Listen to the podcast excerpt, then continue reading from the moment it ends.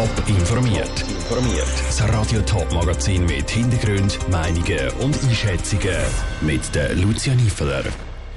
Ob Strassen mit Frauennamen etwas für die Gleichstellung bringen und ob die Zürcher AL mit dem Walter Angst bei den Stadtratswahlen gute Chancen hat, das sind zwei von den Themen im Top informiert. Frauen sollen im öffentlichen Raum sichtbar gemacht werden. Das St. Galler Stadtparlament hat darum gestern Abend einen Vorstoß überwiesen, wo die Sichtbarkeit von Frauen im öffentlichen Raum fordert. Zum Beispiel sollen Strassen, Häuser oder Plätze Frauen nehmen bekommen. Ob das wirklich einen Effekt auf die Gleichberechtigung hat, im Beitrag von der Katharina Pace. Gleichberechtigung ist ein langer Kampf. Damit der Weg ein bisschen schneller geht, wird die Stadt St. Gallen handeln und bei Bauprojekten mehr Frauennamen verwenden.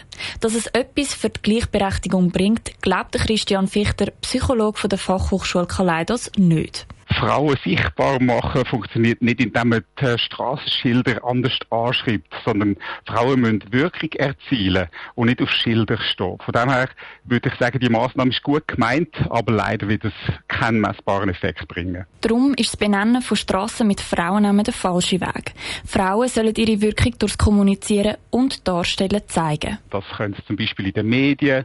Das kann man so machen, dass man Frauen einlädt auf Podien, zu Veranstaltungen, zu Gesprächen Gespräche äh, in Politik, in die Wirtschaft. Das bedeutet aber nicht, dass gar nichts bewirkt wird, wenn ein Straßenschild mit einem Frauennamen angeschaut wird. Tatsächlich ist es so, dass sich Menschen an die Namen erinnern und eventuell gehen nachschauen, wer dahinter steckt. Aber dass es inspirierend ist, basiert auf einem Missverständnis, sagt Christian Fichter. Die Studienlage dazu ist eindeutig, Menschen, Frauen und Männer wählen ihre Berufe, ihre Karrierewünsche und so weiter nicht in Abhängigkeit davon, was auf den Straßenschildern steht, sondern in Abhängigkeit primär davon, für was sie sich interessieren, erstens, und zweitens, was für Möglichkeiten sie in einem real existierenden System tatsächlich haben. Der Christian Fichter im Beitrag von der Katharina Pace. Auch in anderen Städten läuft die Diskussion um Strassennamen. So hat es schon in Zürich einen Vorstoß gegeben, dass mehr Strassen sollen Frauen nehmen bekommen. Er ist wahrscheinlich der bekannteste Straftäter der Schweiz, der Brian alias Galos. In den vergangenen Jahren hat er immer wieder für Schlagzeilen gesorgt, unter anderem auch, weil er im Gefängnis soll Personal und Mithäftling angegriffen und in der Justizvollzugsanstalt Pöschweiss randaliert hat. Für das hat ihn das Bezirksgericht Dielsdorf zu knapp fünf Jahren Gefängnis verurteilt. Statt die Strafe normal abzusitzen, soll er aber eine Therapie im Gefängnis machen. Gegen das wehrt sich der Brian heute vor dem Obergericht Zürich. Stefanie Kohlberg, du bist für uns an dem Prozess dabei. Der Brian fehlt aber. Warum? Er hat letzten Freitag ein Dispensationsgesuch eingereicht, dass er nicht an der Verhandlung teilnehmen muss. Das Gericht hat das dann gut geheissen. Als Grund hat er angegeben, dass er wegen der langen Haftbedingungen, die er ja als unerträglich anschaut, nicht in der Lage ist, anwesend zu sein. Auch die Anwälte von Brian gehen auf die Haftbedingungen ein. Sie fordern wegen denen ja sogar, dass er sofort freigelassen wird. Wie begründet sie diese Forderung? Haftbedingungen sind unmenschlich, würden dem Menschenrecht widersprechen und könnten als Folter bezeichnet werden. Die drei Anwälte haben die ganze Gefängnisgeschichte von Brian nochmal aufgerollt, um das aufzuzeigen.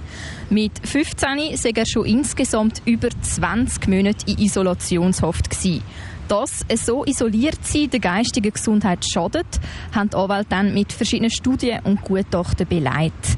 Sie versuchen, sein aggressive Verhalten also auch mit seiner Geschichte zu erklären und machen der Zürcher Justiz gleichzeitig schwere Vorwürfe. Eben die von der Folter, aber auch von Rassismus und Misshandlungen. Das Gericht ist laut der Anwälte auch indirekt mitschuldig. Wie reagieren denn die Richter auf die Vorwürfe? Die Stimmung im Saal ist recht angespannt. Der Richter hat nach dem ersten Plädoyer, wo gut eine Stunde gegangen ist, ziemlich gereizt gefragt, wie lange der nächste Anwalt hat.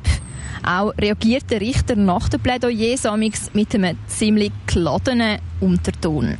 Und wo ein Anwalt einen Ausschnitt von einem Gutachten auf Englisch vorlesen hat, ist dann noch eine kurze Diskussion über die Amtssprache losgegangen. Der Anwalt hat dann schlussendlich den Text ad hoc übersetzen müssen. Danke, Stefanie Kohlberg. Die Staatsanwaltschaft lehnt die sofortige Freilassung von Brian ab. Von ihm gehe weiterhin eine grosse Gefahr aus. Das Gericht hat das gleich gesehen und nach kurzer Beratung die Haftentlassung abgelehnt. Die Bedingungen im Gefängnis sind zwar hart, Folter sagt die Isolationshaft aber nicht.